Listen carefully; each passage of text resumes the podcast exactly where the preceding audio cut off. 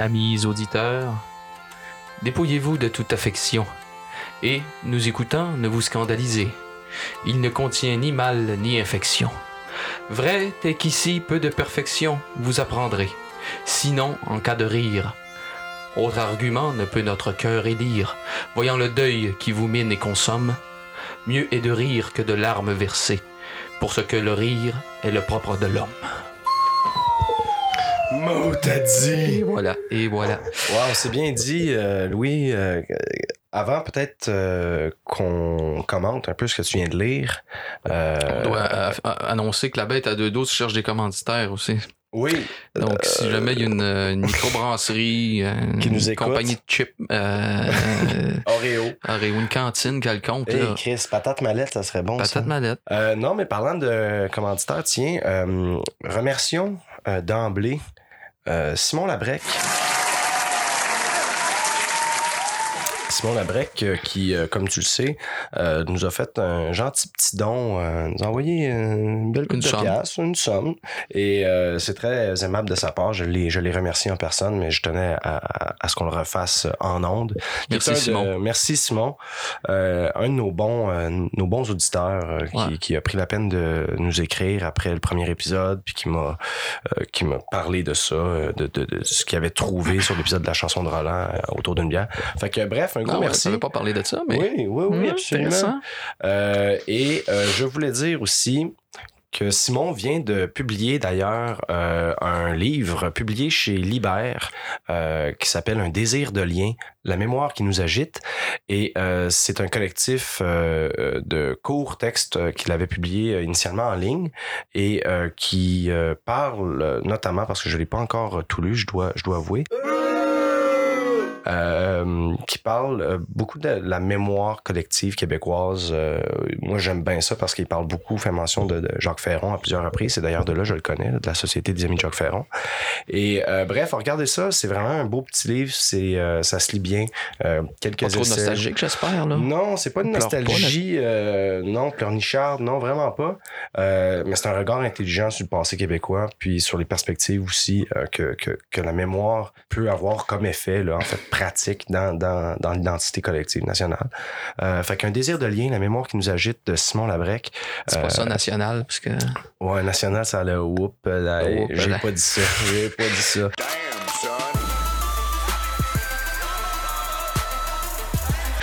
Mais bref, euh, merci, euh, merci Simon. Euh, Aujourd'hui, euh, on skip euh, l'actualité parce que euh, Il n'y a rien qui nous a euh, attiré notre attention, là. J'ai comme moi. rien passé, Moi, je lis pas le journal. non, moi non euh, plus, j'ai pas la télé, j'ai rien de ça. Ouais, donc, Euh, euh, on, on entame, euh, on entame Rabelais. Oui, Rabelais. Donc, euh, Pourquoi Rabelais? pourquoi Rabelais? Ben écoute, euh, on s'est donné un, un titre de podcast, puis à un moment donné, il fallait, euh, Ouais, il fallait comme assumer. fallait assumer, il fallait expliquer pourquoi Rabelais, parce que ça s'est présenté euh, de manière tout à fait euh, spontanée à nous. Ouais. Je pense qu'on est des, personnalités rabelaisiennes et qu'on ne savait pas nécessairement ce que ça impliquait d'être Je pense qu'on rabelaisien. savait pas à quel point on était rabelaisien. Exact. Puis je crois que ça a confirmé plusieurs intuitions.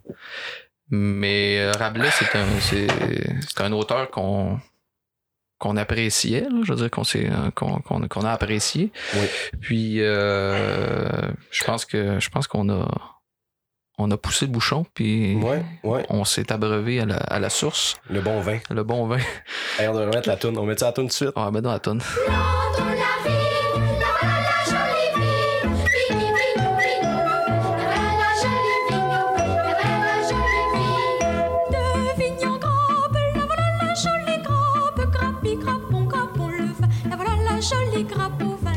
La jolie grappe.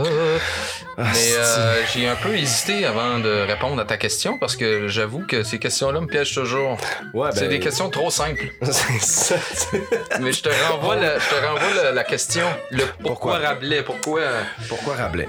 Ben, en fait, euh, je pourrais te donner ma réponse, mais avant, j'ai envie de te donner la réponse de l'autre dude dont je te parlais sur YouTube tout à l'heure. Ah Oui, oui, oui, ok, euh, poursuivons. Mais non, mais écoute ça, check bien. Why Rabelais? Why did this extraordinary figure first make an impact on you? because he's necessary. You know, you I need him like I I need to shit. You know, this is the key thing. When you if you can't have a shit, it's very uncomfortable. N'est-ce pas? Moi, je le plains, ce gars-là, pour euh, avoir vraiment besoin de Rabelais comme de... Ça veut dire tous les jours, peut-être même plusieurs fois par jour. Ouais, il dépend, il, il est esclave de Rabelais comme on est esclave de notre euh, système digestif. là. Non, mais je pense que t'as Mais je comprends le... la le- quintessence. Je veux dire, c'est une réponse euh, drôle. C'est une réponse drôle parce que c'est un Euh, acteur anglais dont j'oublie le nom, Simon, Simon Something. Non, mais tu, tu vois, je pense qu'il répond d'une manière euh, plutôt poétique. Tu sais, dans la vie, on a besoin de s'entourer d'artistes, que ce soit des, des, des, acteurs, que ce soit des, que ce soit des auteurs, que ce soit des peintres, etc. Des- bref, des, des personnes fortes. euh, pour la simple et bonne raison qu'on on peut s'abreuver de manière, tu sais, comme... C'est une nourriture spirituelle Exact. pour cet homme. Et donc, Je Rabelais. Rabelais, moi, je vais, je, je vais faire la confession, en fait. Rabelais, je, je ne l'avais que très, très, très peu lu avant euh, qu'on se décide de, se faire l'épisode sur, sur Gargantua. Pour la simple et bonne raison que je n'ai pas embarqué dans Rabelais comme j'aurais aimé embarquer. C'est-à-dire que je m'attendais à tomber dans quelque chose d'absolument fascinant, ce qui était le cas. Sauf que j'ai pas reçu, j'ai pas eu le coup de foudre comme j'ai eu le coup de foudre pour euh, justement Roland ou comme j'ai eu le coup de foudre pour Villon par exemple. Villon, j'aimerais ça en parler euh, plus tard là, mais Peut-être un côté dramatique que t'as pas, euh, que tu retrouves pas dans Rabelais. que- ouais non parce que c'est ça Rabelais est l'auteur euh, qui est le plus comique. On parle, on parle de l'auteur comique par excellence. On parle de Rabelais comme étant le premier romancier d'ailleurs. On le met aisément aux côtés de, de Shakespeare, euh, de Cervantes, de Goethe, euh, de cette gang-là. De Léonard de Vinci. Ouais, ouais, parce qu'il y a une À certaine. Exactement. C'est des esprits synthétiques qui, sont, qui ont intégré euh, des horizons de la, la- la production euh, intellectuelle humaine, genre, qui Ouais. est- qui sont gigantesques. C'est ça. Puis tu sais, veux, veux pas, moi j'ai étudié en littérature, puis à l'université Rabelais, euh, le spectre de Rabelais est toujours présent, même si euh, on va pas nécessairement tacler le- l'œuvre en tant que telle. Euh, on parle toujours de Rabelais, ne serait-ce que par l'apport, euh, plutôt la lecture moderne de la critique littéraire, que vraiment Ouais. euh, Rabelais a On dirait qu'il est là pour renforcer le, Ouais. la théorie la Exactement. C'est ça qu'on, c'est ça dont on parlait dans le fond euh, tantôt sur le balcon, c'est que euh, Bakhtin depuis les dernières années, euh, on remet un peu en question euh, la lecture rabelaisienne en fait par le prisme bakhtinien parce que Ça commence à dater. ça peu. commence à dater et puis euh, on a commencé seulement il y a quelques années euh, à remettre en question cette idée-là que euh, avait euh, apportée, qui était celle euh, de Rabelais comme étant l'auteur carnavalesque par excellence. On va en parler. Je voulais juste dire à chaud comme ça, Rabelais, je le sais important, puis j'ai eu du fun à le lire, mais je me suis perdu un petit peu plus euh, à ma grande surprise. Je pense qu'il faut pas se gêner de passer des pages. Là. Non. Moi, il y, a des- il y a des chapitres que j'ai que j'ai abrégés assez, euh, Mm. assez brusquement. euh, parce qu'il y a comme plusieurs registres, là, c'est-à-dire qu'il y a des chapitres qui sont plus comiques, il y a des chapitres qui sont plus euh, poétiques, il y a des chapitres en tout cas. Puis euh, je pense qu'il faut pas se gêner pour quand, quand c'est indigeste, simplement pas le manger. C'est Ouais, comme on est un but. On, François Rabelais nous, nous, nous, nous, nous convoque à un buffet en fait. Exact. Donc, euh, tu manges ce que tu veux. tu sais. Mais moi, je dois avouer que rares sont les livres qui m'ont fait rire Ouais, comme ouais, ça. ouais, ouais, C'est-à-dire ouais. euh, vraiment qui ont. Mais avec une, très grande fréquence. Là. Ouais, ouais, ouais, non, c'est vrai que c'est c'est très drôle. En tout cas. Des épisodes qu'on pourra, qu'on pourra lire euh, Ouais. tantôt. Euh, Est-ce qu'on parle plutôt, euh, pour commencer, euh, de l'histoire un peu. Je te demandais avant l'émission, est-ce que- est-ce qu'on résume Gargantua? Mais je pense qu'on s'est buté un petit peu à l'idée que euh, c'était un peu difficile à faire parce que, euh, comme on disait, c'est une œuvre qui est décousue, euh, qui mélange les registres et... Ouais. Euh, labyrinther vos sentiments, mon ami. Oui, oh. Tabarnak. Ouais. Non, mais on peut le résumer, hein, ça veut dire, c'est... Ben vas-y, Chris. Ben, ça prend la forme, ça prend la forme d'une épopée, en fait. C'est, Oui. si, si- si t'es d'accord, là, euh, au sens où euh, on, on- la première partie consiste à décrire un peu l'enfance et puis les, les études et puis le développement. Euh, C'est un bild, c'est une Bildung, euh, Bildungsroman? Bildungsroman Oui, de ok. Gargantua, Vraiment de formation. qui, qui- qui est le géant. J'espère qu'on l'a dit, mais en tout cas, Chris, le livre s'appelle Gargantua. il me C'est- semble que c'est assez évident. Ben, on n'a pas dit que c'était un géant, par contre. Euh, on va en parler un peu du géant, mais bon, Gargantua, personnage principal, euh, qui est un géant, qui est le fils d'un autre géant qui s'appelle Grand Gousier, et qui est le fils de Gargamel. Donc, Gargamel donne naissance à Gargantua. Gargantua donne naissance à Pantagruel. Ouais, ça, mais. Ouais, ça, c'est fourrant. ok, Parce que Gargantua, bon, disons-le d'avance, là, après ça, je te, je, je te lègue la parole. Rabelais écrit un premier roman qui s'appelle Pantagruel, qui est publié en 1532. Ah, Pantagruel vient avant, c'est ça. Pantagruel vient avant chronologiquement, c'est-à-dire que Rabelais l'écrit deux ans avant Gargantua, qui paraît en 1534. Mais chronologiquement parlant, ça devrait être Gargantua, puis ensuite Pantagruel. Donc, euh, précision, mais Gargantua est, est- est un énorme personnage qui est un, un géant. Et donc, euh, comme tu l'as dit, première partie, donc naissance, euh, euh, Enfance, formation. Ouais, ouais. Euh, ensuite de ça, il y, a, il y a les exploits de guerre parce qu'il y a une guerre qui éclate. Et puis Gargantua va se va être une figure marquante de, de, de ça là. Et avec frère- le frère Jean qui est un autre personnage aussi euh, que tu disais être le Turpin. euh, le- Turpin, l'équivalent rabelaisien de, de, de Turpin, qui Turpin. était l'évêque guerrier dans la chanson de Roland. donc guerre contre euh, Picrocole. Picrocole.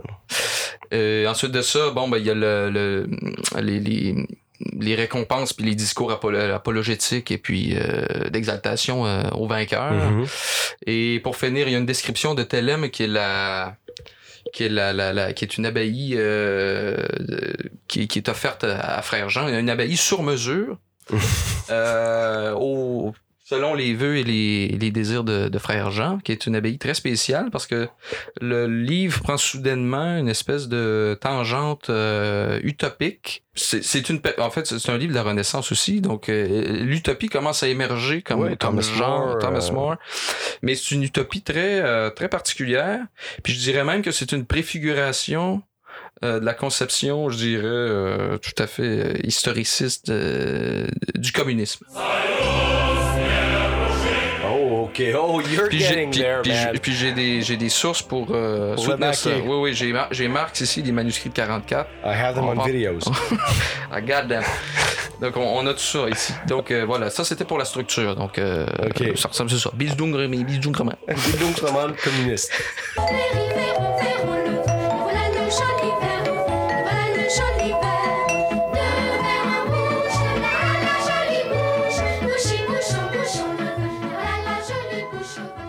Attends, bouge Écoute pas. bien. Écoute bien ça. Écoute bien. Écoute bien, c'est Ah, le tu entends ça? Hey, it. Hey, euh, avant de se garocher dans le communisme, là, euh, parce Ouais, que je sais que t'as d'aller là.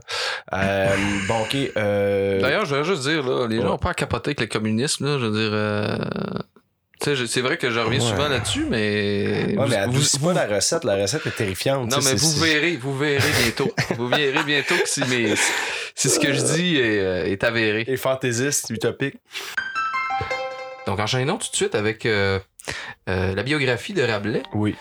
Euh, donc, on dit 1494, mais il y, y a des doutes qui prennent Ouais, autour de la date. Ouais, Ouais, c'est ça, autour de la, date de C'est naissance. Bon, près de Chinon. Euh, début 1520, euh, il est étudiant et euh, il se lie d'amitié avec des moines franciscains qui, dit-on, étaient progressistes. Ouais, ben c'est parce que les boys. euh, Les boys apprenaient l'hébreu puis le grec. Que déjà. C'était euh, c'était déjà suffisant pour se mettre à dos. euh, Ben, c'est subversif à l'époque, hein, puis on va voir pourquoi, là. euh, Donc, ben, c'est ça. Il commence commence à lire les textes sacrés en grec, donc qui est la langue euh, originale du, La du Nouveau rédaction du Nouveau Testament. Ouais.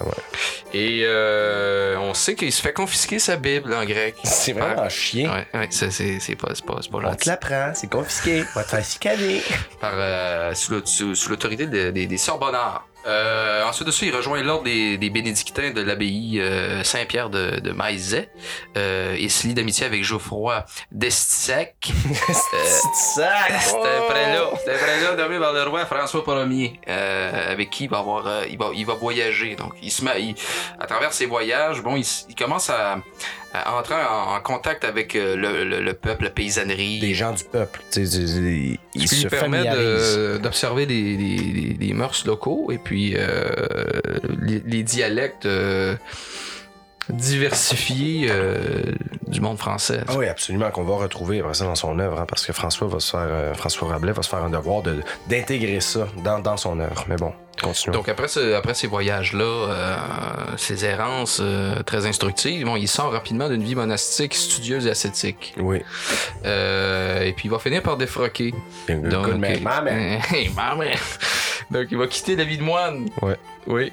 Sans en demander l'autorisation. Ça, c'est ce qu'il faut. C'est un peu, c'est là que c'est un peu problématique, hein, parce que c'est comme si le gars, euh, mettons, euh, rentrait travailler, punchait, puis finalement crissait son camp parce qu'il y avait comme plus de fun. Mais c'est ça que Rabelais a fait.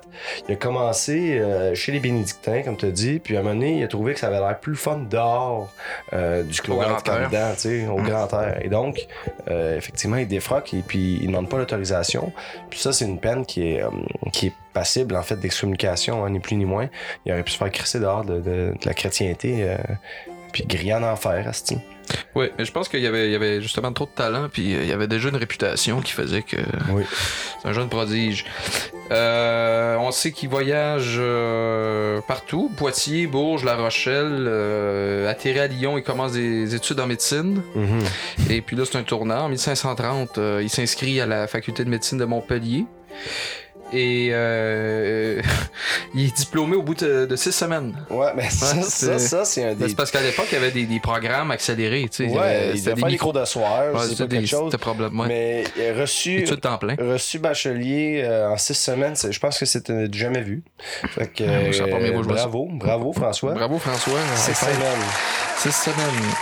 En 1532, il se rend à Lyon, qui est une ville phare de l'imprimerie, hein, Ouais, ouais, ouais. euh, pour pu- publier des commentaires sur euh, les traités d'Hippocrate et de Galien, qui étaient des textes en grec, donc on, il maîtrise le grec, donc euh, il va tabler là-dessus. Ça, d'ailleurs, excuse encore une fois, je t'interromps tout le temps, mais euh, André Bello, auquel je, je vais venir plus, plus tard, en fait, qui est, est l'essayiste, un grand essayiste québécois là, des années 80, 90, euh, et même 70, en fait, qui a écrit sur Rabelais, insiste un peu sur cet aspect-là qui est euh, euh, habituellement dans, dans les biographies de, de Rabelais ou dans les commentaires sur son œuvre, c'est que Rabelais, avant d'être un romancier, euh, c'est un homme, c'est un savant, hein? c'est un gars qui, Oui. qui a écrit des traités en latin euh, euh, sur... Déjà son cours classique, il a étudié le droit, Ouais, la médecine. Euh, je veux dire, c'est un esprit qui est encyclopédique. Là. Il a inventé, euh, ça ressemble d'ailleurs à un instrument de torture, là, mais euh, c'est ce qu'on appelle une gouttière aujourd'hui. En fait, c'est c'est pour redresser euh, les, les, les os cassés, les os brisés. Donc, tu te casses la jambe, on te met ça dans une espèce de... de Pardon. Un genre de. Euh, que je, je sais pas comment dire. c'est un de- support, c'est ça, qui est lié avec une espèce de, de, c'est des languettes de cuir, puis tout ça on peut on peut étirer. Euh, c'est Ah. vraiment comme l'instrument de torture là qu'on connaît là au Moyen Âge, Mais en vue qui du bien. servait en vue du bien pour euh, pour euh, redresser les, les os brisés. C'est quand même quelque chose là, tu sais. Que oui, poursuivons. Donc, euh, ben, il est tellement performant, notre Rabelais, que sa réputation le précède. Et puis, il commence à finalement pratiquer la médecine sans être docteur. Ouais. Euh, Ce qui est pas pire.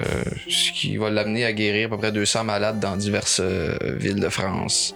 Il se consacre. Et puis ensuite de ça, bon, après son métier de. son travail de, de médecin, ben, il va se consacrer à l'écriture. Et puis Mhm. en 1532, ça va être Pantagruel. En 1534, ça va être euh, Gargantua, qui va être publié. Euh, les livres sont, sont initialement euh, signés euh, selon l'anagramme de François Rabelais. Donc, Mhm. euh, Alcofribas nazier. Et sont des succès de, de, de librairie. euh, Oui, instantané. et, Instantané. euh, J'ai j'ai lu des trucs là-dessus. là. C'est quand même assez impressionnant. Là. Euh, et des tirages, on en a pu finir. Je pense qu'on parle de sept tirages, je pense, pour, euh, pour Pantagruel.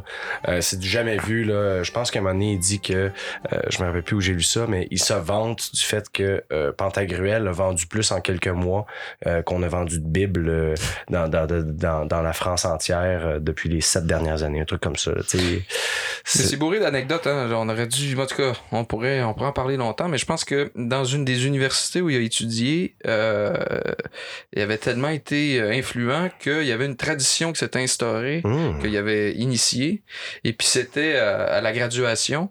En fait, tu te faisais bourrer de coups de poing par, euh, par, tes, par tes confrères, tes congénères. Tu te faisais rosser par Tu te tes rosser. Dès qu'il s'agit de rosser les cognes, tout le monde se réconcilie. C'était le, le- Wow. ouais c'est ça puis c'était c'était c'était c'était c'était Rabelais qui avait qui avait décidé Ben, d'im- d'importer ça de je ne sais Coup où de génie. Non, coup mais c'est comme une espèce d'initiation renversée, encore une fois, c'est peut-être l'aspect carnavalesque. Au lieu c'est de les derniers droits les derniers droits de la communauté avant Ouais. de, avant de, de, de la quitter dans le fond c'est du bizutage inversé. c'est c'est bisoutier bon c'est ça des succès de librairie euh, d'ailleurs c'est condamné par euh, les Sorbonnards hein, les, les Ouais. autorités de la Sorbonne qui qui jugent que les textes sont sont obscènes Ouais, ouais, Hein? ouais.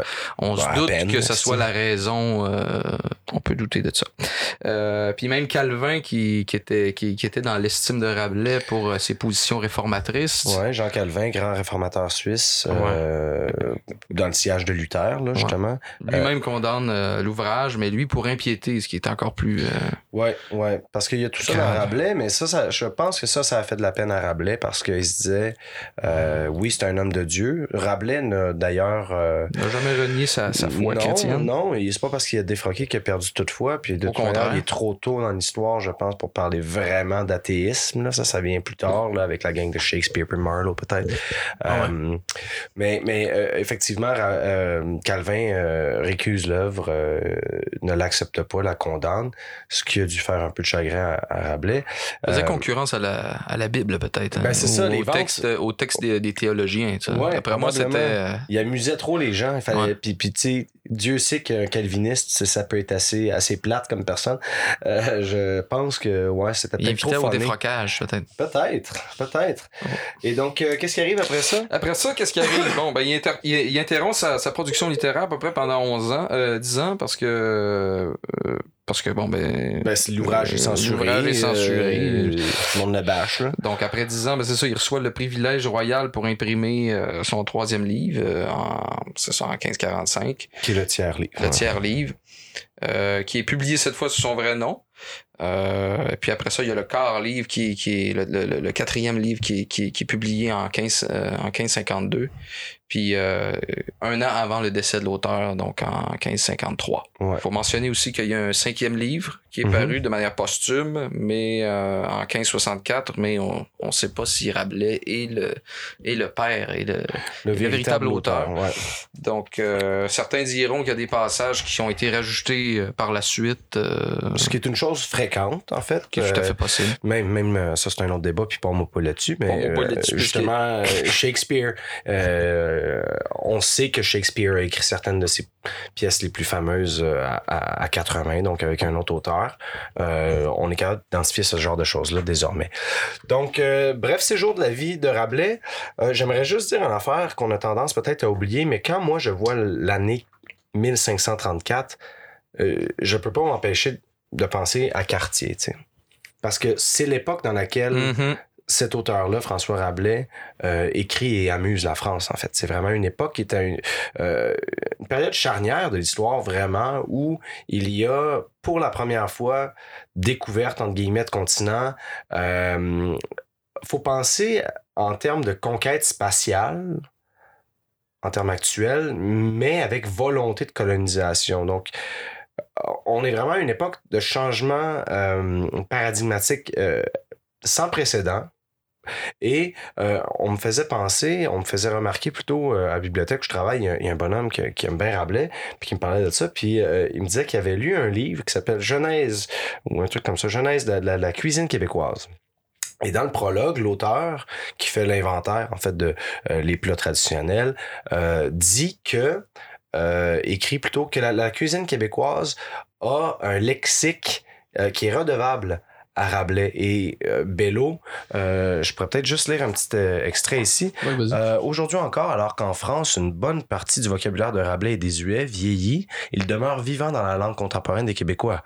Nous avons gardé de ce tuf, de cette langue si riche, si libre, si concrète du 16e siècle, plusieurs mots. Souper, graffinier, babine, couverte, diète, etc., qui sont devenus en France des archaïsmes.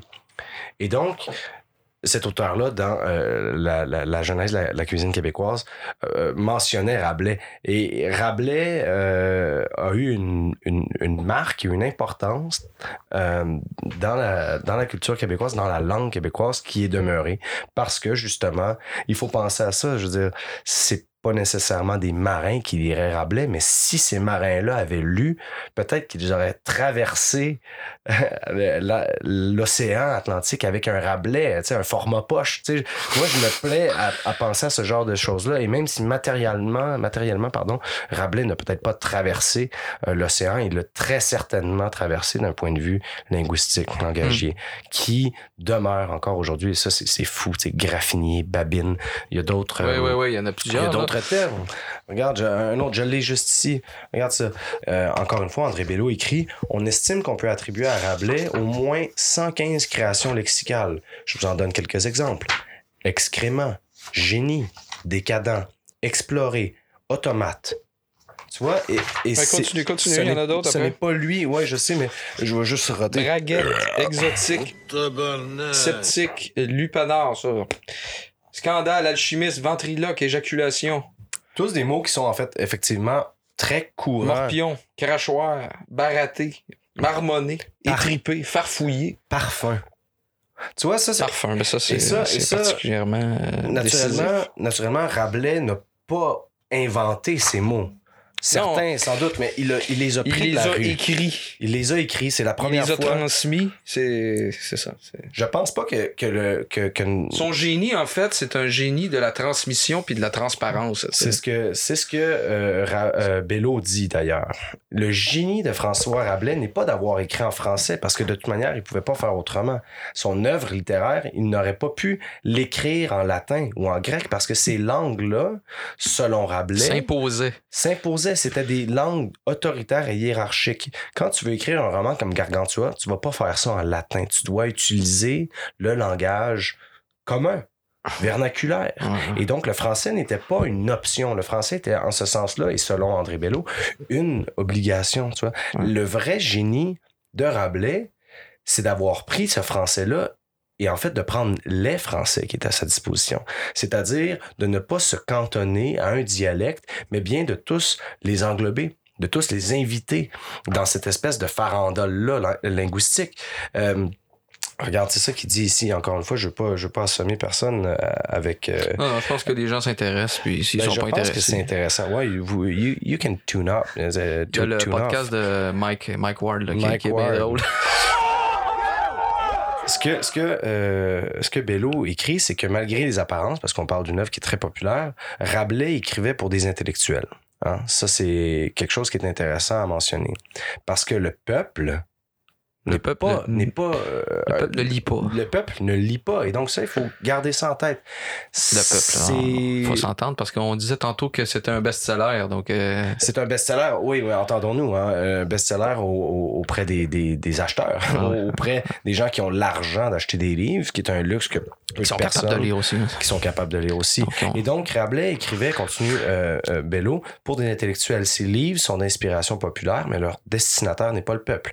On peut penser que, connaissant les langues anciennes, les humanistes reconnaissaient la formation de ces mots, euh, qui sont les mots qu'on a, qu'on a nommés plus tôt. Cependant, quand j'insiste sur la multiplicité de Rabelais, écrit Bello, je ne veux pas dire qu'il est difficile de le lire. Il est plutôt le plus extraordinaire bonimenteur de la littérature. C'est une fête de la parole. Euh, sa multiplicité est infinie. Et donc, le langage chez Rabelais apparaît comme euh, un des aspects les plus intéressants. Et c'est pour ça que Bello euh, fait remarquer que l'histoire chez Rabelais, donc c'est-à-dire la trame narrative, est somme toute secondaire. On en parlait tantôt, euh, je ne sais pas si tu étais d'accord, parce qu'on a discuté un petit peu de ça, mais, mais chez Rabelais, l'histoire n'est pas. Le but n'est pas de faire une bonne histoire. L'idée est de créer des figures, de célébrer des attitudes. Alors, du moins, c'est ce que j'ai perçu, moi, chez, chez, chez Rabelais. Je, je n'ai pas vu ce livre-là comme un roman, je n'ai pas lu ce, ce livre-là comme un roman.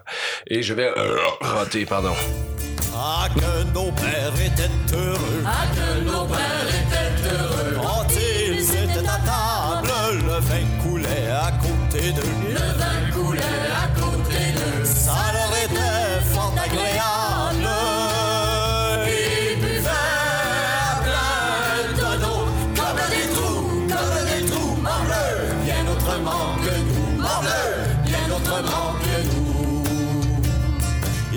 Ils n'avaient ni riche buffet, Ils n'avaient ni riche buffet, ni verre de Venise, mais ils avaient des gobelets. mais ils avaient des gobelets. aussi grand que leur pape grise.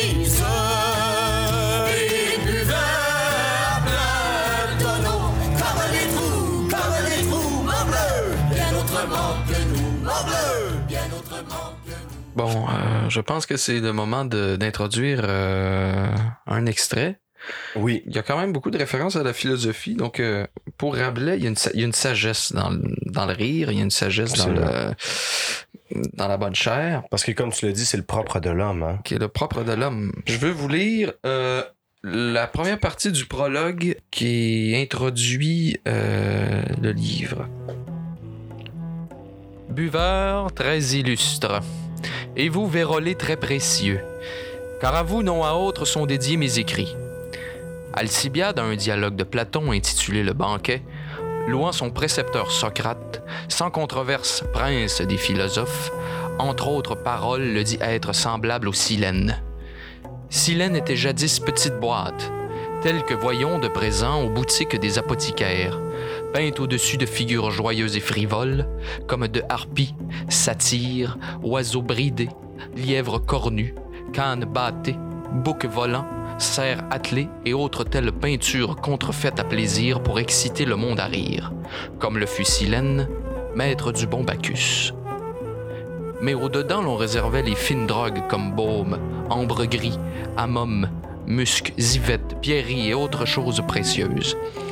Tel disait être Socrate, parce que le voyant au dehors et l'estimant par l'extérieure apparence, n'en eussiez donné une pelure d'oignon.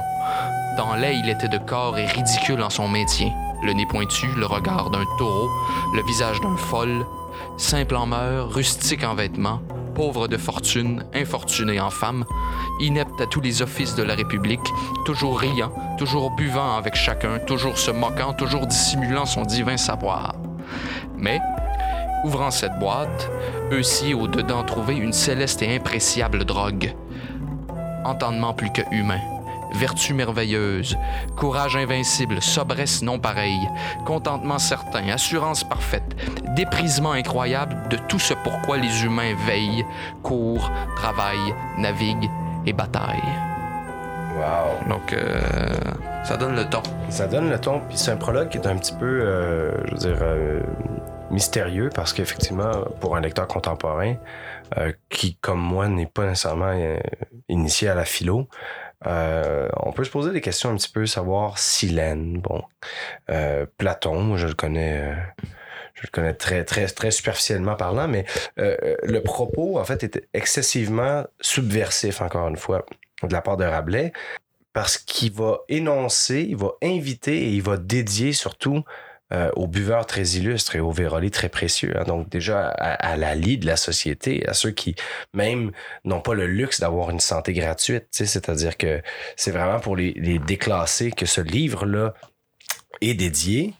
Et après avoir euh, parlé de ces, ces vérolés-là et ces buveurs-là, ces ivrognes-là, il va tout de suite faire une citation à Platon, euh, à son banquet, à Alcibiade.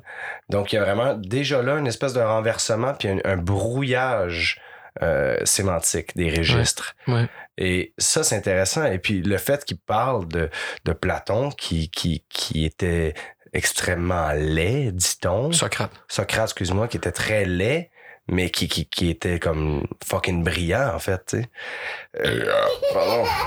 Et Silène, qui est le nom. Moi, j'ai- allumé parce que Silène est le nom qu'on donnait à de petites boîtes, mais Silène est aussi le nom euh, du compagnon de Bacchus, qui est, qui, qui, qui est un esti de laideron, euh, encore une fois, mais qui, dès qu'il s'ouvrait la bouche, en fait, répandait monts et merveilles, tu sais. Ouais, ouais, ouais. Donc, euh, ouais, c'est un bel extrait, puis on, on commence, euh, on commence le livre avec ça. Euh, effectivement, c'est c'est bon, là, ça donne le ton. Mais c'est qu'il y a, malgré toutes les, les étrangetés qu'on peut rencontrer, il y a, il y, a une- il y, a une- il y a un sens qui est toujours plus profond et puis qui, qui doit être euh, qui doit être recherché. C'est-à-dire, Mhm. sous l'enrobage euh, comique, il y, a, euh, il, y a une, il y a une sagesse. Là. Il, y a une, il, y a un- il y a un- Oui. il, y a, il y a une, il y a une- sagesse supérieure. C'est ça. Et donc, ce que, ce que Rabelais euh, offre, en fait, comme, c'est, comme, comme prologue, c'est une clé de lecture, en fait. C'est ce que c'est exact. dessous, comme tu dis, euh, les épisodes comiques et grotesques, et on y reviendra, euh, du, du livre de Gargantua, vous pouvez y puiser euh, une, une, une, une substantifique moelle. Une sorte- une sorte- une sorte- Puis Dukes Roman. Et donc, euh, effectivement, euh, ouais, gros move, gros move, parce que Rabelais euh, est en train de dire que, que son roman est euh, ultimement euh, à apprécier en surface, mais aussi euh, un double niveau. dans, dans, dans son sais. Et puis, comme tu dis, il y a effectivement une indistinction entre euh, le côté savant des choses et puis le côté populaire ou le côté, je dirais, euh, vraiment euh, bon sens, là, Ouais. euh, concret. Là.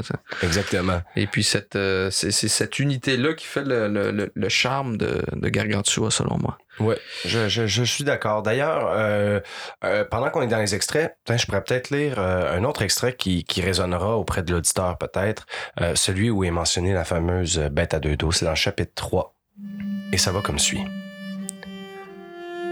Grand Gousier était bon raillard en son temps, aimant à boire net autant qu'homme qui pour l'or fut au monde, et mangeait volontiers salé. À cette fin, avait ordinairement bonne munition de jambon de Mayence et de Bayonne, force langue de bœuf fumé, abondance d'andouilles en la saison, et bœuf salé à la moutarde, renfort de boutargue, provision de saucisses, non de Bologne, car il craignait les boucons de Lombard, mais de Bigorre, de Longonnet, de la Brenne et du Rouergue. En son âge viril, épousa Gargamel, fille du roi des Parpaillots, belle gouge et bonne trogne, et faisaient eux deux souvent, ensemble, la bête à deux dos, joyeusement se frottant leur lard, tant qu'elle engraissa d'un beau fils, et le porta jusqu'à l'onzième mois. Se frottant le lard, moi je, je pense adopter ça. Je pense que je vais maintenant proposer à mes compagnes, frottons-nous le lard, mamie. je, je sais pas, moi je, moi je trouve ça sympathique. Je trouve que c'est honnête et je trouve que c'est très poétique en fait. C'est honnête, puis ça. Oui, c'est un idéal qui. Qui faut est pratiquer. atteint. Exactement. Donc ça, c'était pour la lecture euh, euh, de, de, de l'extrait euh, de, de, La bête à deux dos, de la naissance de Gargantua. S'ensuit une naissance absolument euh, invraisemblable, fantaisiste plutôt, puisque euh, Gargamel, qui est enceinte non pas pendant neuf mois, mais pendant onze mois, euh, finit par accoucher de, de Gargantua et elle n'accouche pas de la manière traditionnelle. Elle va accoucher d'un enfant par l'oreille, mais d'un géant qui plus est. Et encore là, je disais dans les commentaires, c'est une euh, très certainement, une, euh, en tout cas très probablement, une référence à, à la Vierge Marie qui Ouais. reçoit l'annonciation par l'oreille de l'ange Gabriel. Fécondé Et- par l'oreille. par l'oreille. Elle est fécondée par l'oreille. Et euh, Gargamel euh, ne va pas accoucher euh, justement de son utérus, étant donné euh, qu'elle a trop mangé d'andouillettes et elle a trop bu. Et euh, Grand Gousier, son mari, va lui dire Watch out, tu mange pas trop, tu t'es enceinte, euh, va pas comme te bourrer à la panse. Et elle, elle mange comme un esti de malade. Puis elle, elle- elle méprend ses, ses, ses contractions pour des flatulences même. Elle pense qu'elle va juste comme accoucher d'un esti gros pet euh, parce qu'elle a déjà poussé le bouchon, parce que ça fait déjà deux mois de trop qu'elle porte son, son gargantua. Mais euh, au début, elle pense que c'est vraiment des estis de pète, puis il faut qu'elle aille chier, tu sais. Et calice, genre, quelle, quelle belle manière de comme raconter un accouchement. Et dans cette scène-là, euh, qui, est, qui est très drôle très comique, très fantaisiste, euh, Rabelais va trouver euh, encore le moyen euh, de, de venir appuyer son propos en citant, justement, je pense c'est Galien, on va dire mais mais mais des accouchements euh, non traditionnels on en a déjà vu dans l'histoire puis euh, le- l'incrédule pourra aller se référer au livre 3 de tel euh, traité de, de, de Galien. Fait que Les mois supplémentaires supposent une nutrition puis une gestation qui est plus qui est, qui est, qui est- qui est plus haute que la normale, qui est plus tu sais, qui, est Ouais. plus qui est plus développée, qui Il est- d'où il la raison que c'est un géant, d'où ouais, la raison de il est post-maturé. Il il n'est pas prématuré il est post-maturé il est post-maturé. Pardon. Bien nourri. Bien nourri au grain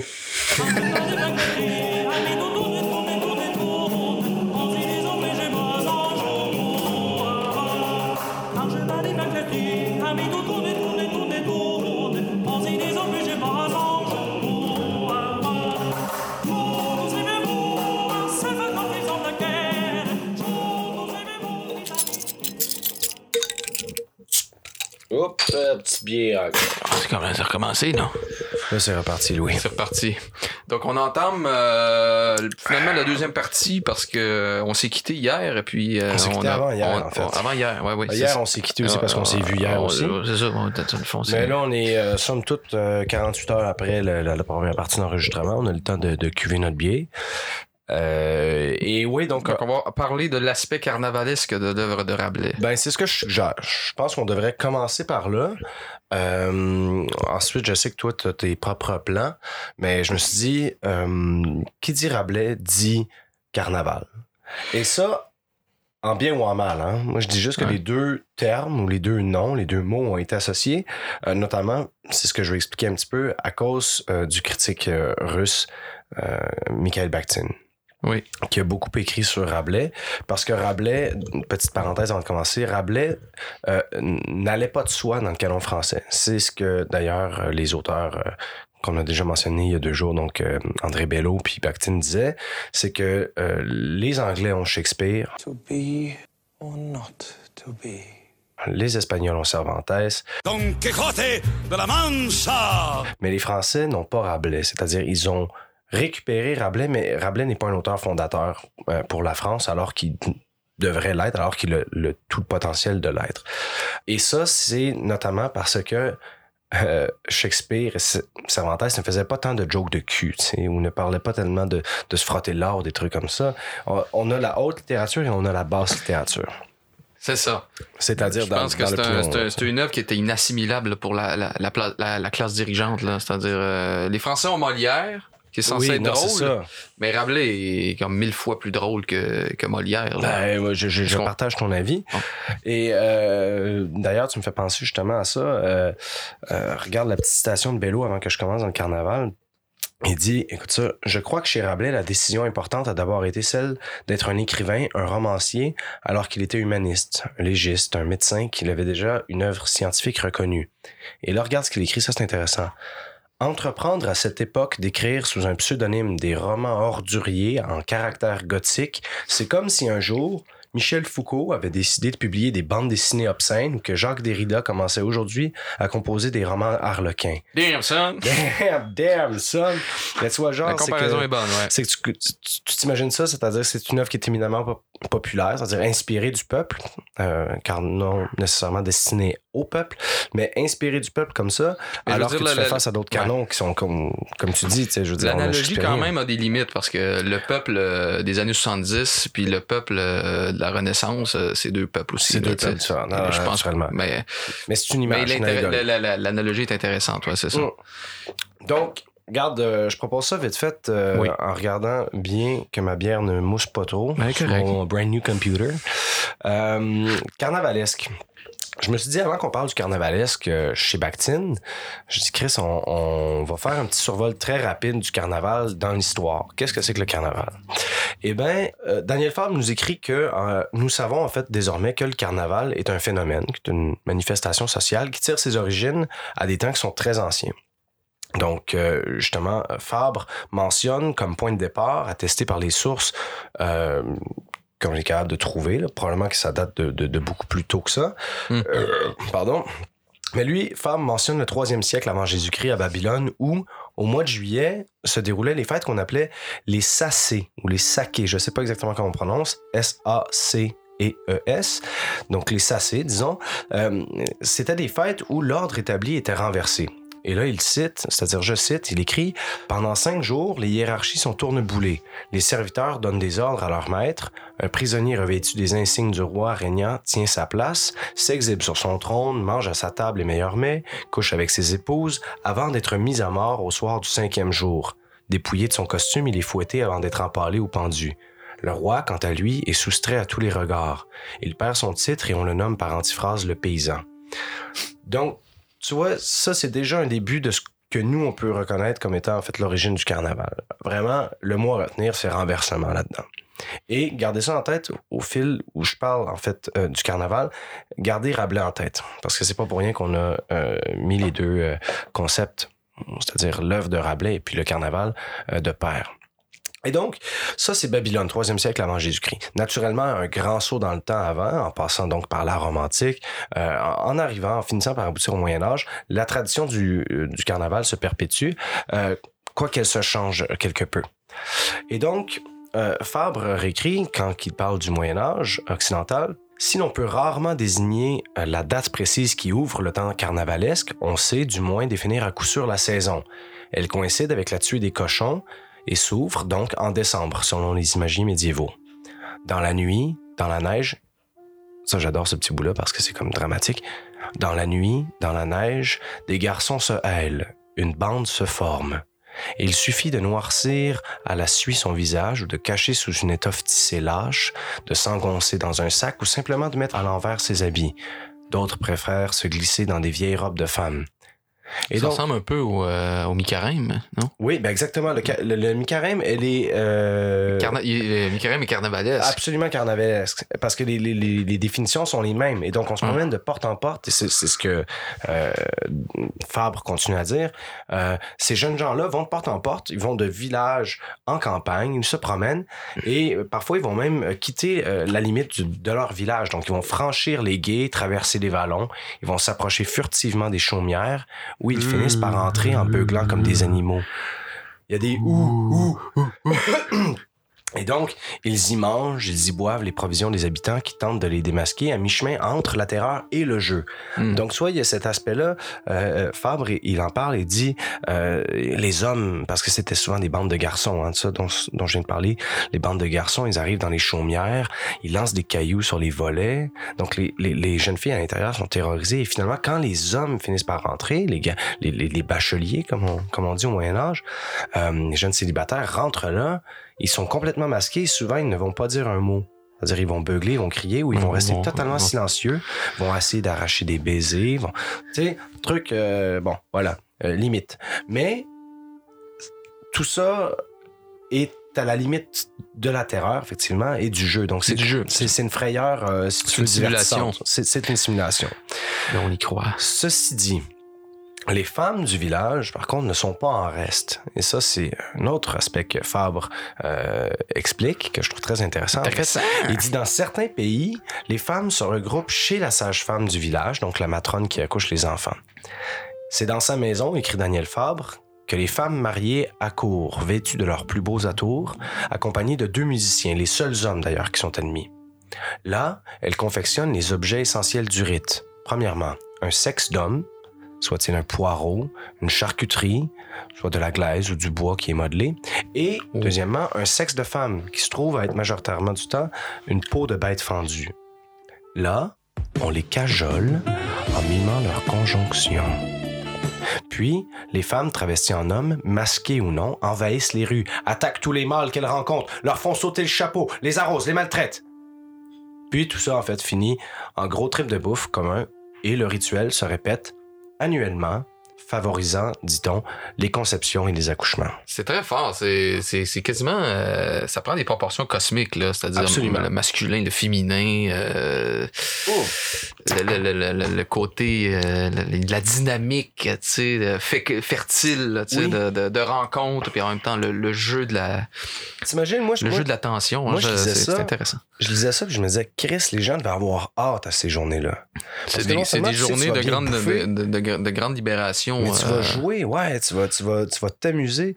Et euh, j'y arrive dans un instant, mais euh, le carnaval exige une chose, hein. La seule chose que le carnaval exige, c'est- exige, pardon, c'est pas une question de costume, c'est pas une, c'est une question que pour carnaval il y ait, tout le monde doit participer.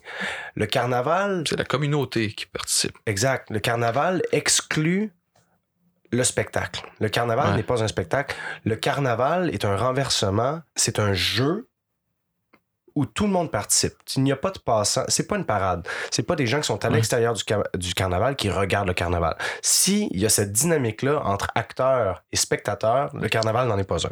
À exclure d'emblée. Euh, pardon encore. Maintenant, rapidement, euh, parce que je veux euh, qu'on arrive à ton point aussi, je veux parler du carnaval chez Rabelais, mais selon euh, Michael Bakhtin. Donc, j'ai quelques citations ici que je veux juste balancer euh, comme ça. Mais oui, on qui les sont, écoute. Qui sont très intéressantes, à mon avis. Oui. Première citation. Le carnaval n'était pas une forme artistique de spectacle théâtral, mais plutôt une forme concrète, mais provisoire, de la vie même qui n'était pas simplement jouée sur une scène, mais vécue, en quelque sorte, pendant la durée du carnaval. Cela peut s'exprimer de la manière suivante. Pendant le carnaval, c'est la vie même qui joue et interprète alors, sans scène, sans rampe, sans acteur, sans spectateur, c'est-à-dire sans les attributs spécifiques de tout spectacle théâtral, une autre forme libre de son accomplissement. Donc ça revient à ce que je disais. Le carnaval n'est pas un spectacle. Deux choses à, à séparer.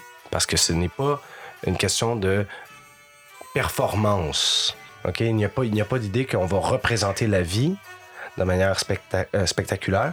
C'est la vie même qui joue. On vit, on, On vit, vit. on vit, on vit. euh, Il y, a une tota- il y a une unité d'i- d'immanence, là. Mais c'est un peu comme les, euh, les soirées euh, traditionnelles, dans le fond, les veillées traditionnelles aussi. Ah oui. C'est-à-dire que chacun peut participer, chanter sa chanson, se retirer quand il veut. Tu vois, il n'y a Soit pas, il y a dire pas, chanteur il y a ou pas non, cette idée d'aller d'aller acheter son billet, Non, puis de s'asseoir, puis d'être, tu sais, d'avoir le, d'être, d'être spectateur. non, c'est ça. Puis d'avoir droit de, de, de citer là ou quoi que ce soit. Non, non, non. Ouais, non, c'est- il y a une participation, puis il y a une vie, de- il y a une vie communautaire, tu sais, dans Absolument. le communau- communautaire, il y a commun, tu sais. Il y a Ouais. pas- il y a pas cette séparation euh, Entre, entre le, le, le- le- actif-passif. le bas euh, peuple qui regarde Ouais, les ouais, autres jouer. Non, c'est tout le monde qui joue. exact. Donc ça, Bakhtin dit ça dans son euh, dans sa célèbre étude en fait, euh, qui est l'œuvre euh, de François Rabelais. Euh, je cherche le livre. Là, Christ. c'est- Tu veux-tu mien? Tu veux-tu? le mien? Non, non, non, Ah, je veux veux pas, pas je veux lui? pas Gargantua, je voulais juste le titre exact. Ah, le C'est titre exact. de François Rabelais, euh, Ouais, truc euh, médiéval. Anyway, là, En tout cas, euh, là, vous Rabelais. faites vos recherches. Informez-vous, on n'est pas, pas là pour vous apprendre de quoi. C'est ça gratis, autres. C'est ça. Donc, euh, ça c'était Bakhtin. Bakhtin poursuit avec une autre citation que j'ai trouvée particulièrement euh, intéressante, en tout cas assez intéressante pour, euh, euh, pour la mentionner. Oh, petite bise. Bon appétit. Un Pepsi Diet. Bakhtin écrit Les bouffons et les fous sont les personnages caractéristiques de la culture comique du Moyen Âge. Ils étaient, en quelque sorte, les véhicules permanents, consacrés du principe du carnaval dans la vie courante, c'est-à-dire celle qui se déroulait en dehors du carnaval. Les bouffons et les fous n'étaient pas du tout des acteurs qui jouaient leur rôle sur une scène. À l'exemple, euh, des comédiens qui plus tard deviendront euh, Harlequin ou Hans Faust en Allemagne. Dans toutes les circonstances de la vie, ils demeuraient bouffons et fous. Et ça, c'est quand même quelque chose, hein? Hmm. Bakhtin continue. En tant que tels, ils incarnaient une forme particulière de la vie, à la fois effective et idéale. Ils se situaient à la frontière de la vie et de l'art, dans une sorte de sphère intermédiaire. Pas plus personnage excentrique ou stupide qu'acteur comique. En résumé, pendant le carnaval, c'est la vie même qui joue, et pendant un certain temps, le jeu se transforme en vie même. Voilà la nature spécifique du carnaval. C'est un mode particulier d'existence. Le carnaval, c'est une seconde vie du peuple, basée sur le principe du rire. C'est sa vie de fête. La fête est le trait fondamental de toutes les formes de rites et spectacles comiques du Moyen Âge. Fin de la citation. Donc, ça revient à, ce qu'on disait. Euh, le personnage de bouffon, de fou dans la culture médiévale, euh, est embauché à temps plein pour être un bouffon et pour être un fou. Parce qu'il agit comme soupape comique. C'est, euh, euh, on, on a des, on a des témoignages de ça de François Ier, euh, si je me rappelle bien, qui permettait à son bouffon de faire ce qu'il voulait. Euh, il, pouvait, il pouvait donner des claques en arrière de la tête. Le, le bouffon savait qu'il ne, ne craignait pas pour sa vie parce que c'était un bouffon.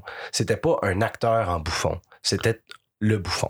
Le bouffon est peut-être le seul euh, à être raisonnable dans cette histoire-là, dans le fond. Ouais.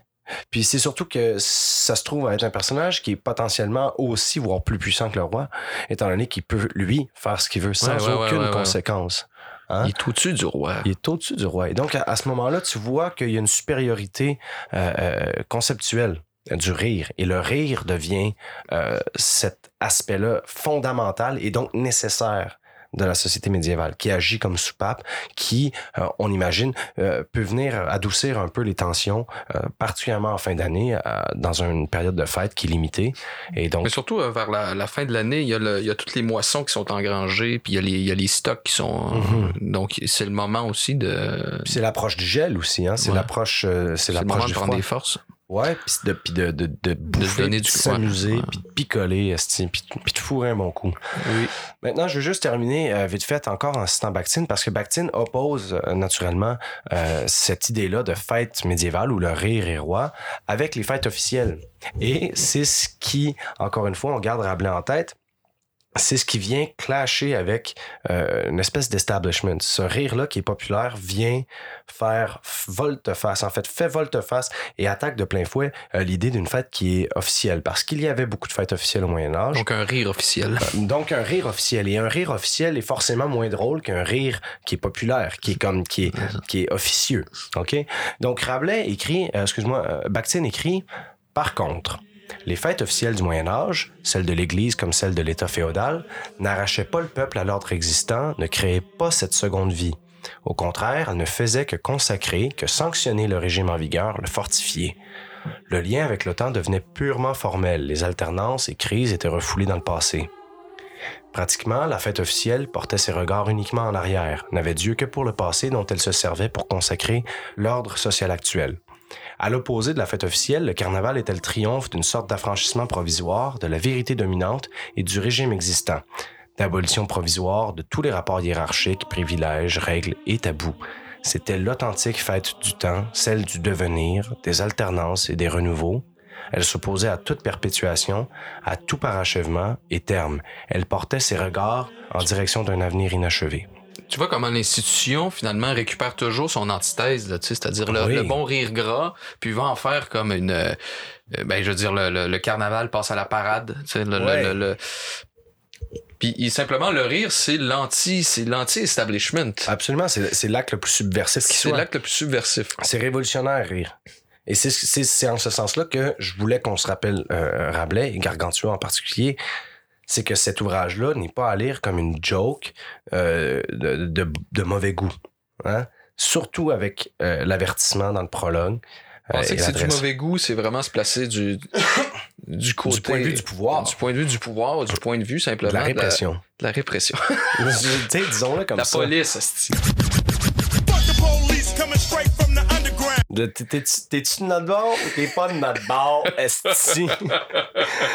et donc, et donc, pour conclure, euh, le, le- le rire de Rabelais est un rire qui, lui, est euh, déterminé, c'est-à-dire euh, désigné comme un rire carnavalesque. Donc, un rire de fête au regard de ce que je viens de dire par rapport à la fête. Ce n'est pas une réaction individuelle devant tel ou tel fait qui est drôle et qui est isolé.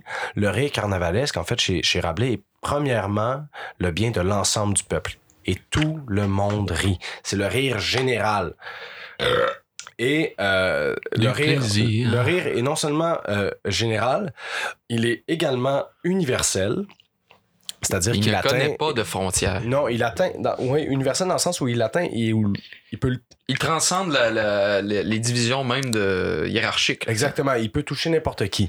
Donc, ça, c'est le C'est la deuxième communauté aspect. retrouvée, dans le fond. Exactement. Donc, regarde ça. Premier aspect, je me suis mal exprimé peut-être. Rire carnavalesque. Premièrement, c'est tout le monde rit. C'est le rire général.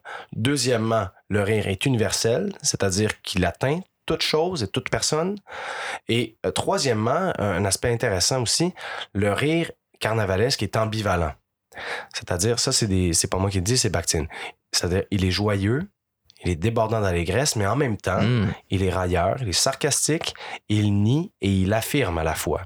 C'est-à-dire qu'il ensevelit et ressuscite. C'est une c'est une, C'est un dépassement c'est une, c'est dialectique. une négation de la négation qui devient positionnement, affirmation. Ouais, moins moins égale plus. Exact. Ouais, Ouais, facile, ouais, c'est- facile. c'est facile, égal. C'est logique. C'est ça.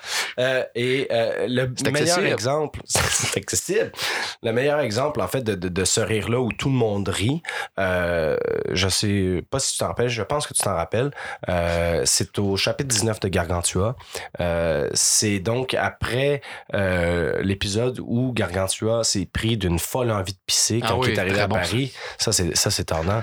Donc, Gargantua arrive à Paris, il a vraiment envie de pisser euh, et en même temps, il a envie de, de saluer les gens de Paris. Hein. Il a envie de, de, de, les greeter, comme on dit en bon français. Et donc, euh, il décide tout bonnement de grimper au sommet de Notre-Dame de Paris parce que c'est un géant, on se le rappelle, il est, il est immense, il s'accroche aux deux, aux deux tours.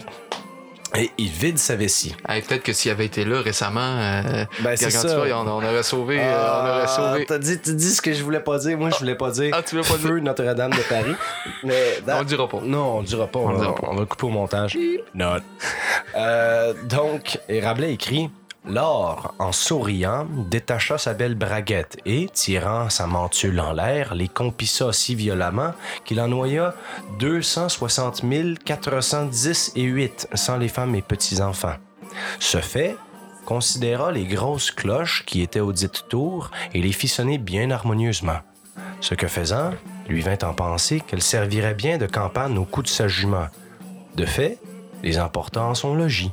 Et donc, après sa piste meurtrière, Gargantua euh, fait sonner les cloches de, de Notre-Dame juste pour le fun, et ça lui rappelle que Chris, sa jument, qui est également une géante, elle n'a pas de clochette au cou. Et donc, il décide gentiment d'apporter les cloches de Notre-Dame pour mettre au cou de sa jument. Et donc, dérange les, euh, les cloches. Quelques jours plus tard, le maître sophice Janotus de, de Bragmardo, euh, qui s'appelle, euh, se présente chez lui en fait pour demander à ce que les, les cloches soient euh, restituées parce que c'est quand même les cloches qui faisaient la gloire de Paris. Et donc pour ce faire, euh, dans l'épisode, dans le chapitre 19 de Gargantua, il se lance dans une harangue de verbiage qui n'en finit plus, qui est d'ailleurs elle-même un pastiche euh, du langage scolaire et scolastique des, des étudiants de la Sorbonne, des Sorbonnards. Et ce discours-là provoque l'hilarité générale. Mais quand je dis générale, c'est que tout le monde est pris d'un fou rire. Et naturellement, Gargantua est bon enfant. Il, re- restitue les, les cloches.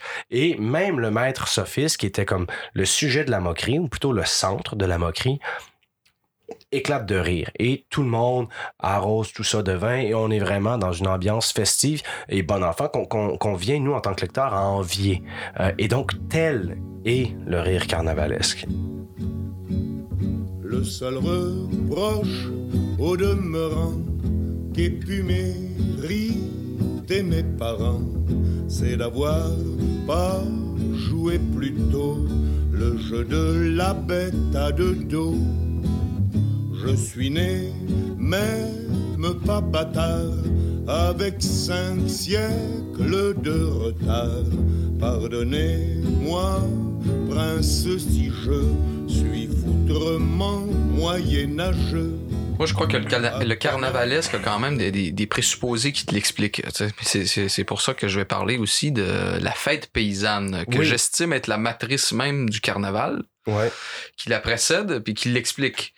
Euh, le carnaval serait une forme un peu, euh, je dirais, euh, édulcorée, mais qui a encore les éléments expiatoires, purgatifs, et puis du grand rire, puis de la- la- l'abondance, puis en tout cas.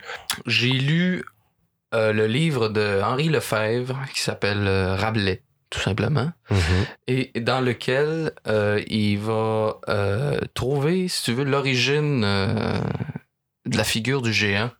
Il va, il va, il va, il va postuler en fait que euh, cette origine-là vient de, est d'origine paysanne. OK. Et que c'est dans la vie paysanne qu'émerge la, la, la, la- figure du, du géant. Et puis que ça serait à partir de là que Rabelais aurait tiré son inspiration. OK. Euh, comme je te disais, on avait discuté de ça. Je- Rabelais est à la transition entre euh, le Moyen Âge et euh, la Renaissance. Mhm. Mais je pense que de réduire l'inspiration rabelaisienne euh, par cette synthèse-là entre le Moyen Âge et la Renaissance, c'est insuffisant. Je pense qu'il faut aller chercher ça encore plus loin dans la commune paysanne, qui est encore, euh, qui, qui est encore existante euh, dans cette transition-là et qui est le, le- l'origine, si tu veux, de la, du, du rire rabelaisien, mais aussi de, de tout l'aspect finalement orgiaque de la, Ok, ouais, ouais, la ouais. patente. Ok, I get you. Ma thèse à moi, c'est que la commune paysanne, OK, Ouais. c'est la matrice historique, imaginaire et critique. L'étalon affectif, stylistique et cosmique de l'inspiration rabelaisienne. Rabelais est animé par l'esprit orgiaque, des communautés paysannes, OK? Des communautés euh, qui sont encore des, des, des, des, des communes, qui sont encore... Et c'est... Quand je parlais de communisme, je parle, je parle du communisme primitif Ok, ouais, ouais, ouais. où la vie n'est pas encore scindée, où la vie en communauté n'est pas encore scindée par euh, la question de l'avoir, par la valeur d'échange. Mhm. Il y a une, y- les gens sont pas encore déchirés par euh, les distinctions de classe. Il y a des fonctions sociales qui sont attribuées aux membres de la communauté, mais ils vont pas s'autonomiser dans des, euh, dans des, dans des, dans des, dans des fonctions spécifiques et permanentes. Par exemple, on peut nommer un chef euh, pour une opération particulière. On peut nommer un prêtre pour une fonction particulière, mais Ouais, ouais, il est révocable à tout moment. Il n'y a, pas de fonction qui est comme fixée et puis qui, qui, qui viendrait comme sanctionner la, la, la vie de la communauté, qui viendrait diviser la communauté. Dans la commune paysanne, on retrouve la fête. Mhm. Et c'est à travers cette fête-là qu'on est censé, si tu veux, euh, trouver l'élément euh, d'inspiration rabelaisien. Ok, ouais, ouais, je te suis. À la date, je te suis. À propos de la fête, euh, Henri Lefebvre dit La fête ne va pas sans paillardise, ni sans beuverie. Vice, non. Innocence de la chair, cynisme sans exhibition. La fête ignore le péché originel ou le nid. Elle est païenne. Innocence retrouvée, ou bien candeur, désir immédiat et immédiatement satisfait. Dans la fête, il n'y a pas de complications. Transparence des rapports charnels et naturels, la fête est un rite de fécondation et la fécondation des femmes fait partie de la fête. Mmh. Donc, euh, on est, on est, on est à, des milles de malarmés qui diraient euh, la chair est triste et j'ai lu tous les livres. Oui, Ah, oui, oui. ah. Hey, ça me fait penser, c'est quasiment. euh, Ça me fait penser à Pierre Perret, là, qui chante. euh, À poil, tout le monde à poil. Les petits, les grands, les bons, les méchants. L'autre joue à la banque. Ah ouais, ouais, super. ouais, super. Nickel. Euh, puis je vais, je vais continuer une autre citation que je trouve euh, plutôt pertinente. Là. Ouais. Il dit Du- Durant la fête, euh, l'homme et la femme qui mangent beaucoup, boivent beaucoup, font beaucoup l'amour, participent efficacement et joyeusement à la fête et à son action sur le rythme de l'univers. Le grand mangeur et le buveur, dans la ripaille orgiaque, a du mérite. On l'admire. Il illustre la fête, il sert la communauté. Ou l'incarne. Il est le héros de la fête. Le géant surgit de la fête paysanne avec la démesure dans la santé, c'est-à-dire dans l'ordre entretenu et même normalisé à un niveau supérieur à travers l'anormal et l'exceptionnel. Les géants purgent la terre de ces monstres et de ces bandits. Ils établissent la paix et l'ordre de la communauté. Puis euh, ce qui était drôle, c'est que dans le Hey. livre, il y avait, euh, il y avait quelqu'un qui l'avait, parce que c'est un livre que on a emprunté à la BNQ. Puis euh, dans la marge, il était écrit de Pardieu. Parce que, Ah, ouais. euh, très bon, très bon. GG sans fil des huîtres. dans les coquilles Saint-Jean. les coquilles. Fait, Hey, fait que Gargantua est un peu un héros paysan. Parce qu'il incarne justement cette fête paysanne qui, finalement, euh, exprime la vie commune euh, qui est encore liée à la terre, sans la division, sans le... Et sans, sans finalement la, même si dans la réalité, il y a quand même des, des, des, des, des, aliénations qui viennent euh, la séparer, mettons, d'un communisme primitif que les ethnologues ont étudié, là, c'est-à-dire ouais. euh, des sociétés sans État, sans argent, ou euh, la propriété commune, etc. Donc on peut, on peut voir, en tout cas, moi, c'est ce que j'ai c'est ce que j'ai perçu, c'est que dans, dans Rabelais, il y a cette inspiration-là que Mhm. j'imagine être celle des réjouissances paysannes qui sont pas encore altérées, si tu veux, par euh, le développement de la, euh, du, du marché, de la marchandise, etc. Ouais, ouais, non, c'est ça. Puis une proto-industrialisation, tu sais, d'une idée de spécifique, euh, une, une spécialisation. Une spécialisation des tâches. ça. Exact. Il y a un jouir commun qui est exprimé à travers la fête. Et puis c'est cet, cet affect-là qui finalement est retraduit dans les œuvres de Rabelais. Puis je trouve ça intéressant ce que, ce que Lefebvre dit par rapport à la à l'utilité. Il parle vraiment, il utilise ce, ce, ce, ce mot-là, je pense, il est utile ou il est nécessaire, en tout cas, euh, de, de l'ivrogne, tu sais, de l'idée que l'ivrogne n'est pas justement ce, ce personnage-là qui est un marginal, qui est à, qui est C'est pas l'ivrogne des villes. Non, non, non, non, c'est ça, c'est l'ivrogne de la communauté, tu sais, c'est celui qui profite et qui qui ajoute euh, une espèce de si le bonheur était quantifiable, euh, il ajouterait une coche, tu sais. il serait Il comme transcenderait, il les coches. Ouais, mais non, mais je pense qu'on est très utile à ce moment-là en termes d'ivrogne, toi, toi et moi. Mais euh, ouais, ok, non, ça me parle. J'avais, pas lu euh, Lefebvre, je trouve ça intéressant ce, que- ce qu'il apporte. Très intéressant, très Et intéressant. euh, sais, on parlait de communisme tantôt. Ouais.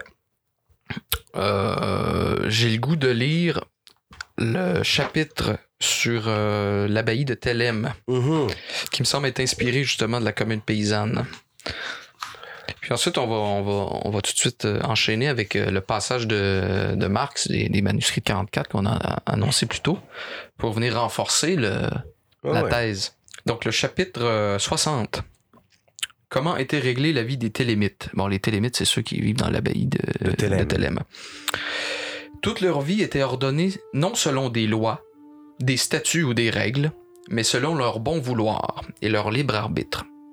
Ils se levaient quand bon leur semblait, buvaient, mangeaient, travaillaient et dormaient quand leur désir leur en venait. Nul ne les réveillait, nul ne les contraignait à boire, à manger, ni à faire quoi que ce soit. Ainsi en avait décidé Gargantua, parce qu'il instaure la, la communauté. hein Mhm. à la suite des exploits de, de, de frère Jean qui s'est, qui s'est illustré dans la bataille, puis qui, qui était un ancien moine, puis qui veut un moine, euh, Un monastère, un- une abbaye. un- une abbaye à son image. Ah ouais, c'est, c'est bon. Pour toute règle, il n'y avait que cette clause. Fais ce que voudra. Oui, fais ce que doit, fais ce que voudra. Fais ce que voudra. Parce que les gens libres, bien nés et bien éduqués, vivant en bonne compagnie, ont par nature un instinct, un aiguillon qui les pousse toujours à la vertu et les éloigne du vice qu'ils appelaient honneur. Ces gens-là, quand ils sont opprimés et asservis par une honteuse suggestion et par la contrainte, détournent cette noble inclination par laquelle ils tendaient librement à la vertu, vers le rejet et la violation du joug de servitude, car nous entreprenons toujours ce qui nous est interdit et nous convoitons ce qui nous est refusé. C'est cette liberté même qui les poussa à une louable émulation. Faire tout ce qu'ils voyaient, faire plaisir à un seul. Donc déjà, on a comme l'idée Wow, d'unité dans le, le multiple. absolument. Si l'un ou l'une d'entre eux disait buvons, ils buvaient tous. S'ils disaient jouons, tous jouaient. S'ils disaient allons nous ébattre au champ, tous y allaient. S'il s'agissait de chasser à court ou au vol, les dames, montées sur de belles haquenées, suivies de pâles froids de guerre, portaient sur leurs poings joliment gantelés un épervier, un lanneret ou un émérillon. Donc on voit ici qu'il y a une, il y a une, il y a une, il y a une dynamique sociale qui n'est pas une juxtaposition de fonctions, mais un rapport harmonique. Absolument. Un rapport harmonique qui est lié justement à la liberté.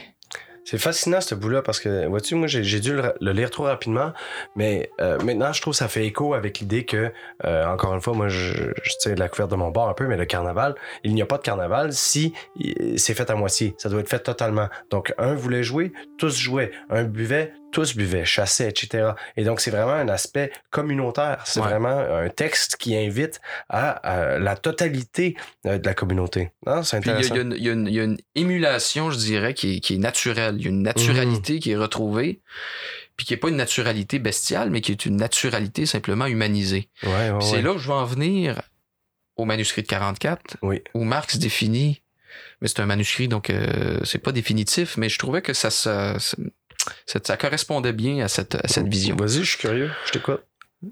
Le communisme est, en tant qu'abolition positive de la propriété privée par opposition à la propriété commune Mhm. dans la vie paysanne, bon, par exemple. Elle-même aliénation humaine de soi. Propriété privée, elle-même aliénation humaine de soi. Appropriation réelle de l'essence humaine par l'homme et pour l'homme. C'est le retour complet de l'homme à lui-même, en tant qu'être pour soi, c'est-à-dire en tant qu'être social, humain, retour conscient et qui s'accomplit en conservant toute la richesse du développement antérieur. La richesse, c'est-à-dire tout le développement des forces productives, le développement ouais. de toutes les euh, de toutes les techniques euh, qui nous permettent d'abréger le travail puis qui nous permettent justement de dégager du loisir, Ouais, de de- du temps. Ouais. En tant que naturalisme achevé, ce communisme est humanisme. En tant qu'humanisme achevé, il est naturalisme. Il est la vraie solution de l'antagonisme entre l'homme et la nature, entre l'homme et l'homme, la vraie solution du conflit entre l'existence et l'essence, entre l'objectivation et l'affirmation de soi, entre la liberté et la nécessité, entre l'individu et l'espèce. Il est l'énigme résolue de l'histoire et il en est conscient. Wow. Chris, sais-tu, moi, j'ai. Bon, là, là, je vois plein de parallèles, puis je trouve ça un peu le fun, la formule, en ce moment, parce que euh, on- moi, j'entends pour la première fois ce que tu lis. Euh, je savais pas de quoi ça traitait, ton, ton, ton manuscrit de 44. Je pense que c'est la première fois que tu entends euh, Bakhtin aussi, en tout cas Ouais. par rapport à Rabelais. Puis euh, c'est drôle parce que ça m'amène des espèces de, de flashbacks de, de, de Rabelais, justement, de Gargantua. Tu sais, des trucs. Ah, j'avais pas vu ça de même. Esti, je trouve ça quand même intéressant. Puis ta lecture communiste, en fait, euh, je veux dire, la, la lecture par le prisme, non, juste un rapprochement, en fait, en- entre théorie communiste. C'est que je pense c'est que Rabelais, dans cette période de transition-là, où la bourgeoisie, parce que dans le, dans le, le- le manifeste du Parti communiste, Marx et Engels disent la bourgeoisie a joué dans l'histoire un rôle éminemment révolutionnaire. Mhm. Puis Ce qui fait qu'on passe euh, de la féodalité au, au capitalisme, dans le fond. Ouais. Je pense que Rabelais a été témoin de tout le développement formidable des forces productives, euh, du développement des villes, euh, de, de, de l'accessibilité au savoir. euh, De L'imprimerie. euh, L'imprimerie, c'est-à-dire- des grands changements. là. toute la, la, la, la puissance du travail humain euh, dans ces techniques qui permettaient justement de libérer l'humain. Constatant ça, et aussi avec l'expérience de la vraie vie commune, il en a fait la synthèse, et puis ça a donné finalement son œuvre. Puis je, je crois que le, un des, le dernier chapitre, un peu la, la, la, la- comme je disais, comme je disais, la préfiguration de ce que lui pouvait anticiper comme étant euh, De là où il était. la vie humaine enfin euh, retrouvée dans une société euh, supérieure. C'est-à-dire Ouais, que ouais. dans, une, dans, une, dans une synthèse supérieure. Donc, euh, je pense que grosso modo, là, on est déjà, euh, on bosse en- encore une fois. Euh, Nos épisodes sont de plus en plus longs, mais on va faire un petit peu euh, d'édition, puis on va couper les temps morts. Mais écoutez, ça serait pas mal ça. Je sais pas si t'as quelque chose à dire en finissant, Louis. T'as apprécié? Lisez Rabelais, Ah, simplement. j'ai- apprécié Rabelais aussi. Bref. On n'a pas parlé du torche-cul, mais ça... Non, mais le torche-cul est tellement fondamental Ouais, que, que- c'est une référence à limite culturelle que tout le monde devrait. Ouais, allez lire l'épisode où Gargantua finit par trouver c'est quoi le meilleur moyen pour se torcher le cul après une tentative, après un ensemble de tentatives, à savoir quel est le meilleur moyen pour s'essuyer les fesses après un bon étron. Euh, on n'a pas envie de vous, moi j'ai pas envie de vous dire c'est quoi. Non, on vous le dira pas. On vous le dira pas, mais sachez qu'il existe le meilleur torche-cul. On va vous dire dans quel chapitre. Ouais. C'est euh, chapitre 12. Comment Grand Gousier connu l'esprit merveilleux de Gargantua à l'invention d'un torche-cul. Parce que C'est quand- c'est- c'est- c'est les premières preuves, si tu veux, de l'intelligence sublime de Gargantua. Parce que ce qu'il faut dire, c'est que Grand Gousier est parti en campagne. Il a laissé à Gargantua, son fils, qui est encore enfant, il l'a laissé euh, à, à de grands professeurs pour lui apprendre euh, effectivement euh, la rhétorique, euh, le latin, euh, le grec, tout ça. Et quand il revient, il veut faire état de l'apprentissage de son fils. Qu'as-tu appris, euh, mon fils? Et c'est là que Gargantua dit à son père, j'ai trouvé le meilleur moyen de me torcher le cul. Mais pour- mais mais il y a une démonstration qui est extrêmement rigoureuse. Rigoureuse. C'est ça Encore qui une fois, c'est qui- la démarche. C'est comme dans les examens de mathématiques. Tu as la réponse, mais tu pas la démarche. Le contenu est grossier, 10% mais des points. C'est de la logique à la limite. Ah oui, euh, non, non, non. C'est si logistique. C'est, Ouais. c'est, c'est, C'est le torche-cul est efficace pour l'absorption, mais moins pour le confort conféré, etc. Ah, exact, exact. Et il arrive à trouver la balance entre le meilleur torche-cul, qui est doux, hein, qui est duveteux. On peut juste dire qu'il est duveteux. Il est duveteux. On, on, en dit pas plus. On en dit pas plus. Allez on, lire fait, ça. on, fait, on fait tirer un chapeau pour celui qui nous ramène. Ouais, c'est ça. voilà. Écrivez-nous, euh, dites-nous si vous êtes d'accord avec le choix du torche-cul. Donc, sur ça, euh, On vous souhaite une bonne continuation. une bonne lecture. On se voit Bonne bientôt. lecture. Merci d'avoir euh, été patient et de nous avoir écoutés. Euh, et puis encore une fois, euh, grand merci euh, à nos donateurs de, Oui. de la semaine euh, de ce podcast-là. Donc, euh, c'est gentil. Euh, Sur ce, on tire notre on révérence. tire notre révérence. Salut Grand bien bien. vous fasse. Allez, grand gousier. Bye bye.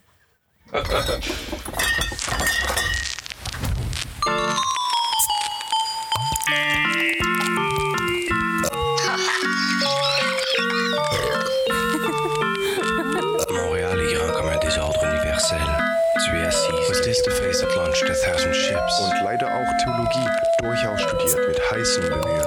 Moi, j'ai juste le goût de lire. River Run, past Eden Adams, from Swerve Shore to Bendel Bay. Ein guter Schriftsteller darf weder haben Freund noch Vater noch Religion. Eine Art Spiegel der Welt.